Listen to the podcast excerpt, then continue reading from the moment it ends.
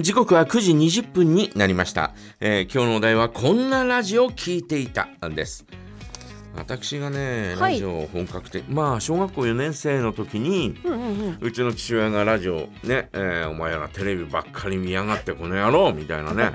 怒ってる。少しはお前テレビじゃなくてラジオの方がいいんだから、はいなあえー想像をおこうおするということは、はいえー頭のおの働きにもいいことだから、ほうほうほうえーほラジオを聞けと言ってですね、うはいえーラジオを買ってくれましたはい。その当時で結構いいラジオだったんじゃないかなと思いますが、へえ。うん、ラジオね、えーそれぞれにね、えー買って、えーくれましてですね、はいはい。で、えーそれがあーラジオとのおーまあつながりですようんうん。ほぼほぼはい。なんだこれとかって思いながらですね、うんうんうんえーでもおーなんかこうおー学校帰ってきたら、はいえーテレビをつけてはい。同時にラジオをつけてみたいな、ね、同時にラジオをつけて。あーまあラジオを聞いたりなんかしてましたその当時はね、うんうん。えーまああー平日の午後からはベスト10北海道みたいなはいはい。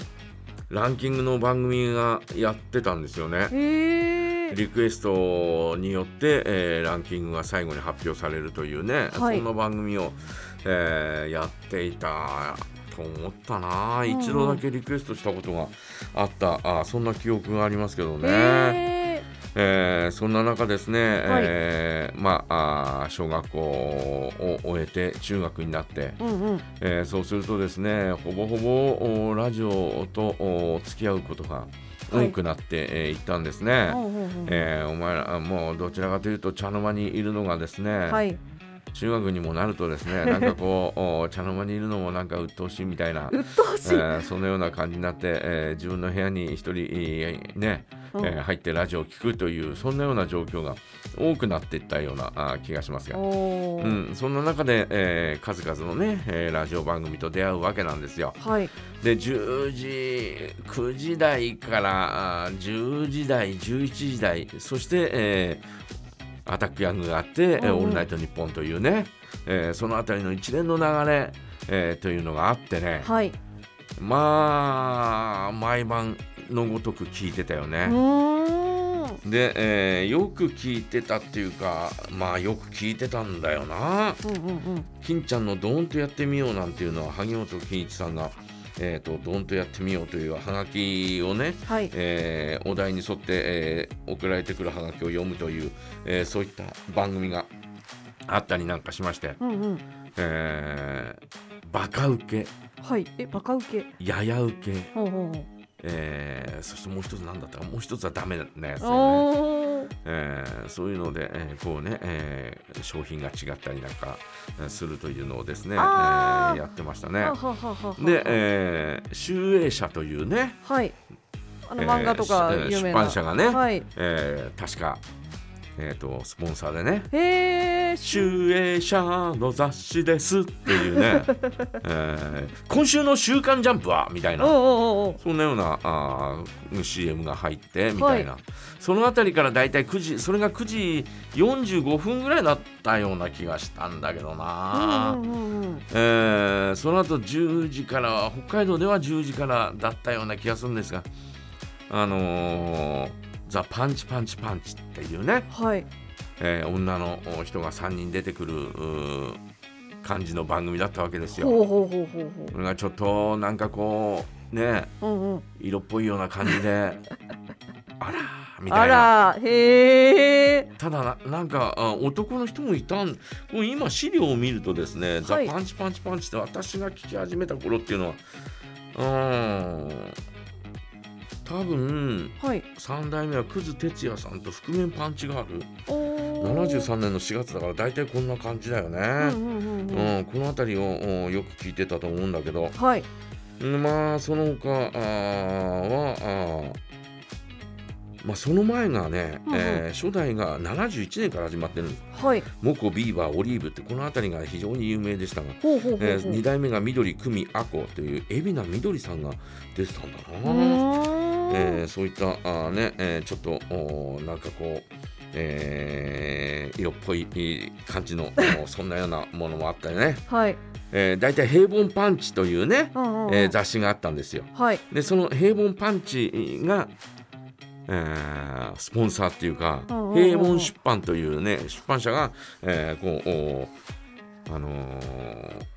スポンサーだったんで。うんうん。で「平凡パンチ」という雑誌の雰囲気を醸すために、えー女女の人が3人で、えーというそんなような番組だったこの辺りにちょっとこうドキドキししながら、えー聞いていましたよね。へええ。ー午後10時からそうだそうだ、えー北海道放送は午後10時からになってる、えーで、えーその他にはですね、んうんまあ葵くんと佐藤くんっていう番組が午後11時から始まってね、はい。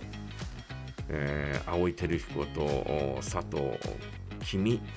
彦だったかな。ほうほうほうほうほう。ケメっていうね、ケメえーいうふうに呼ばれたフォークシンガーがいたんですが、ほうほう。えーこの2人があたわいもない会話をするというね、うんうん。えーこの流れはずーっとあってね、はい。 70年代のお終わりには、えー桑田君と関口君というね、ほうほうほう。えーサザンオールスターズの2人があやって、えーいたあそんなような番組にえーつ引き継がれていくんだけど、うんうん。まあそんなのが11時から始まって、えー12時からはアタックヤングがあってうんうん。でえーアタックヤングは大体50分間の番組だったような気あ、がすそるんだような。なんですね。あとうん10分はなんかニニュースか、えーニュースじゃなかったのなんか、えーなんかあったんだよ10分間はい。で、えー午前1時から「オールナイトニッポン」と当当時はオールナイト「オールナイトニッポンは」えーと2部制ではなかったから、はい。えー午前5時までうん。えーぶ午前1時から午前5時まで4時間ぶっ通しの「おオうーわルナイトニッポン」だったんだな出演者の方も大変ですね。まあそうだうねん。で「オールナイトニッポンと」えーと HBC の方が「パックインミュージック」というね、はい。えーこれをどっちを聞くかというのがね,、うんうんうんうんね結構まあ火曜日の夜は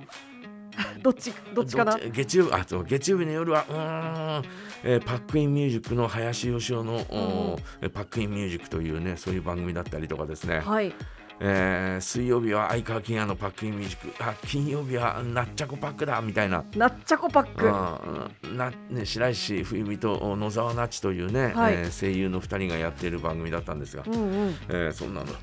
聞いたりとかあとはもう「あのオールナイトニッポン」はその時によって聞いたね「あオーールナイトニッポン」はそのおパーソナリティがフォークシンガーが多かったんで。あーうん。うん、松山千春があー一番最初にえー「オールナイトニッポン」に出たのは、はい。